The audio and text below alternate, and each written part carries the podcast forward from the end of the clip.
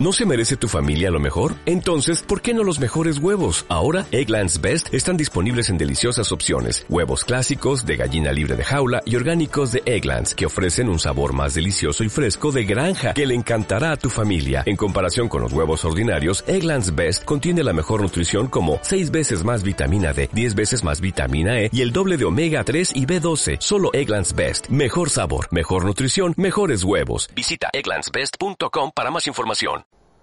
Buenos días, hoy vamos con el final del curso. En este capítulo vamos a dar consejos artísticos para empezar, para que sigas unas normas básicas y te salgan buenas fotografías y cuando ya seas experimentado pues ya, ya sabrás más o menos lo que tienes que hacer.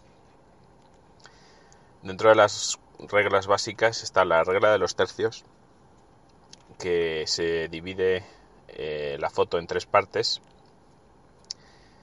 en horizontal se, divide la foto en tres partes iguales, se hacen dos líneas.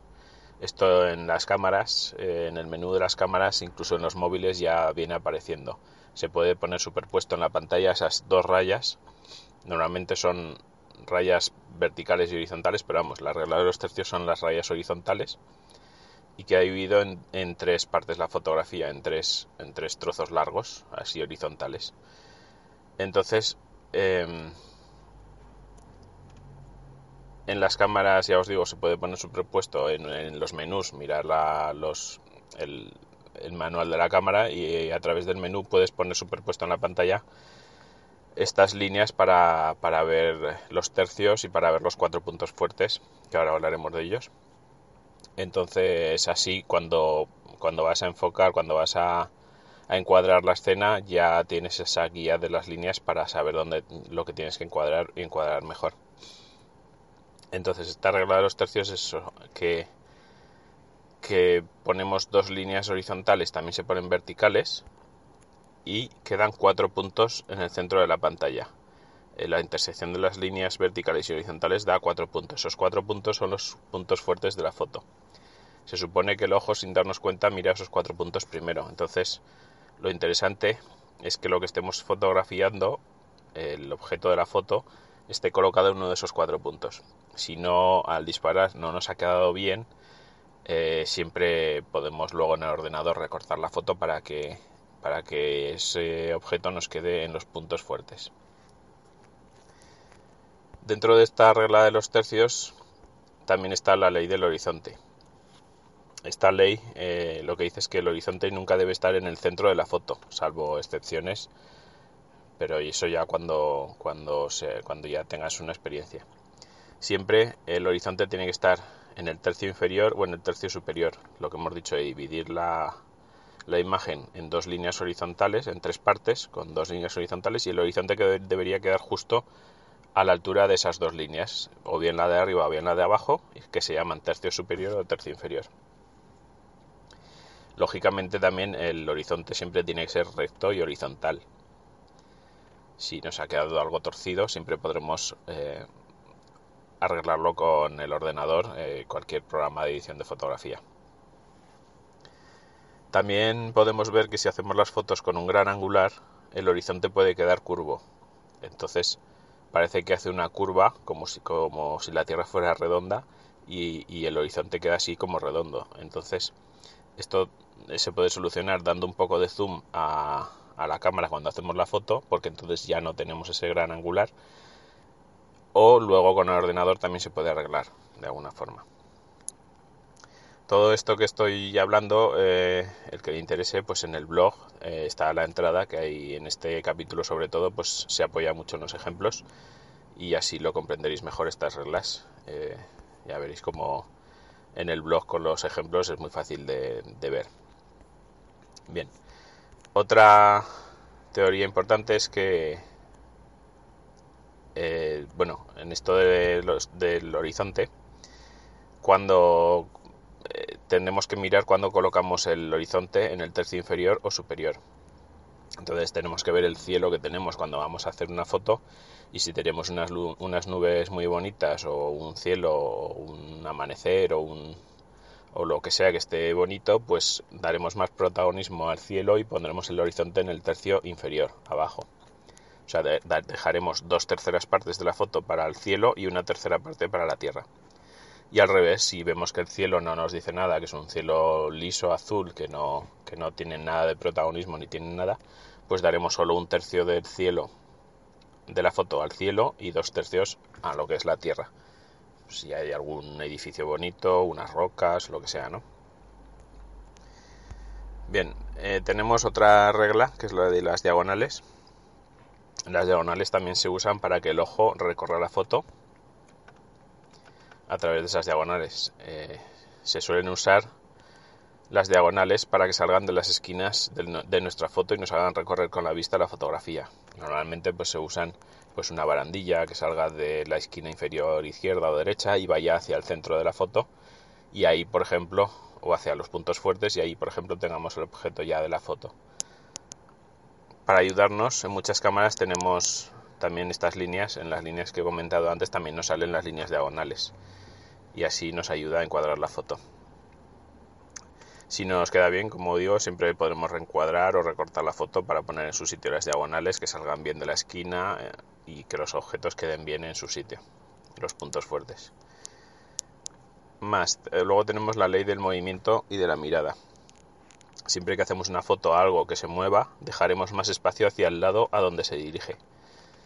Queda más natural y queda más, más bonito al igual que al hacer una foto de un animal o de una persona que mira hacia un sitio, también dejaremos espacio en la dirección, de la mirada. Luego en, paisajes, cuando hacemos fotos de paisajes, también podemos meter en la foto un objeto en primer plano para dar más profundidad a la foto, quedan mucho mejor. Por ejemplo, estamos haciendo una foto de, desde la playa hacia el mar, pues podemos, podemos hacer la foto que salga pues el típico surfista que está en primer plano, digamos, o cerca de nosotros, y así pues podemos romper la foto, digamos, y, se ve más bonita. O en un paisaje de unas montañas, pues situamos para encuadrar en, un sitio que tengamos un árbol que está bastante cerca y al fondo las montañas, o una casita o lo que sea, y así rompe la profundidad y queda bastante mejor. Otras opciones es eh, hacer un marco a las fotos de manera natural. Si tenemos oportunidad de usar un elemento que sea pues un arco de un edificio o una ventana o cualquier cosa que nos pueda hacer de marco de nuestra foto que queda así como negro porque a través de una ventana pues la luz entra pero lo que hay dentro de la ventana queda negro entonces queda el marco queda lo que vemos a través de la ventana y la ventana hace como una especie de marco de nuestra foto este efecto queda, queda muy chulo. Bien, todas estas reglas son cuando empiezas, es básico seguirlas porque te aseguran una, una técnica básica y seguro que tus fotos con estas reglas pues quedan bien. Cuando ya con el tiempo y con la experiencia ya estas reglas las haremos instintivamente sin pensar en ellas, ya no saldrán solas. Pero eh, cuando ya llevas una experiencia y cuando ya has visto muchas fotos de otra gente, de, gente mm, que se dedica a esto o, incluso amateurs, pero ya, ya vas cogiendo una experiencia y ya, ya, ya te permites eh, incluso romper estas reglas. Hay, hay, hay veces que se rompen estas reglas y salen unas fotos estupendas. Eso no tiene nada que ver. Sin embargo, si las sigues, seguro que las fotos son buenas y, y esto es lo que te ayuda a aprender. Desde el principio se siguen estas reglas mínimas y poco a poco se va aprendiendo y se van siguiendo instintivamente y en caso de tener que romperlas sabemos cuándo romperlas y puede quedar bien una foto. Pues bueno, hasta aquí este curso de fotografía. Recordemos que esto era un curso de fotografía para gente que se iniciaba y que de una manera fácil de explicar las cosas. Y y ya hemos llegado al final. Eh, os recomiendo que lo leáis todo con la cámara en la mano, sobre todo porque cuando hay cuando se explican cosas lo mejor es probarlas con la cámara y comprobar que funcionan y cómo funcionan y demás. Entonces, eh, ver el, el, curso, oírlo de los podcasts, verlo en el, en el blog, leerlo, ver los ejemplos, coger la cámara, practicar, ir probando las cosas que, que vamos viendo Entonces, eh, en Internet hay cursos más completos, más técnicos, para el que quiera seguir aprendiendo, pero si habéis llegado hasta aquí, pues ya tenéis una base suficiente y ya sabéis más o menos cómo funciona la cámara eh, y las opciones que tiene la cámara para afrontar un curso más amplio y más técnico que a lo mejor de primeras eh, no, no entendéis del todo o es complicado. Entonces espero que os haya gustado y que le deis uso y que, y que queráis seguir avanzando y busquéis algún curso más, más completo. Os voy a recomendar un curso en vídeo que es de los primeros que, que vi yo, que ya es bastante antiguo. Está hecho con cámaras reflex, pero, pero para aprender viene muy bien.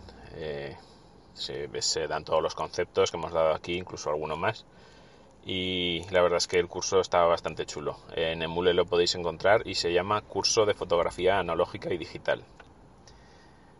Bien, pues hasta aquí hemos llegado y ya sabéis cómo encontrarme, vulturzgz en Twitter y en Telegram y vulturzgz.gmail.com. Eh, un saludo y espero que os haya gustado este curso y lo hayáis aprovechado y os haya dado una una visión de la fotografía bonita y, que os, os haga querer avanzar más y querer aprender más.